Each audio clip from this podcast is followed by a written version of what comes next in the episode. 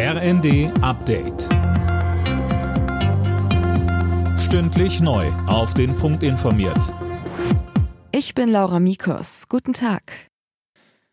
Deutschland würde die Lieferung von Leopard-Kampfpanzern an die Ukraine durch andere Staaten nicht blockieren. Das zumindest hat jetzt Außenministerin Baerbock gesagt. Wenn man uns fragt, würden wir dem nicht im Weg stehen, sagte sie im französischen Fernsehen.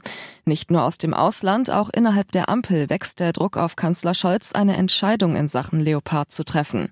Grünchef Omid Nuripur sagte im ersten. Wenn wir jetzt Staaten haben in der Europäischen Union, die sagen, gebt uns wenigstens die Erlaubnis, dass äh, wir die Leos, die wir irgendwann mal von Deutschland bekommen haben, weitergeben dürfen, dann verdienen sie eine schnelle Antwort.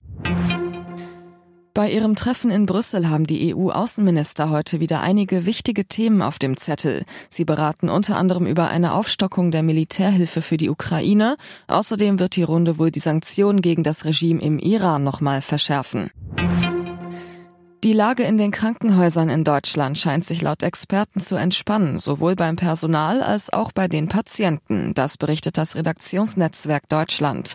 Mehr von Fabian Hoffmann. Die Zahl der Corona-Patienten auf den Intensivstationen hat sich seit Anfang des Jahres von rund 1500 auf unter 800 fast halbiert. Corona ist auf den Intensivstationen kein Problem mehr, sagt der Vizepräsident der Intensiv- und Notfallmedizinvereinigung Marx. Jetzt könnten die vielen verschobenen OPs aus dem Dezember nachgeholt werden und auch auf andere anderen Stationen nimmt die Belegung ab, sagen die Experten. Dazu melden sich immer mehr erkrankte Beschäftigte zurück, sodass sich die Personalsituation langsam verbessert. Der sogenannte Kinderzimmerdealer aus Leipzig steht seit heute wieder vor Gericht. Der 27-Jährige soll vom Gefängnis aus Drogen verkauft haben, wo er bereits eine Haftstrafe wegen Drogenhandels absaß. Damals hatte er seine Drogengeschäfte vom Kinderzimmer aus abgewickelt. Aus dem Fall wurde eine Netflix-Serie. Alle Nachrichten auf rnd.de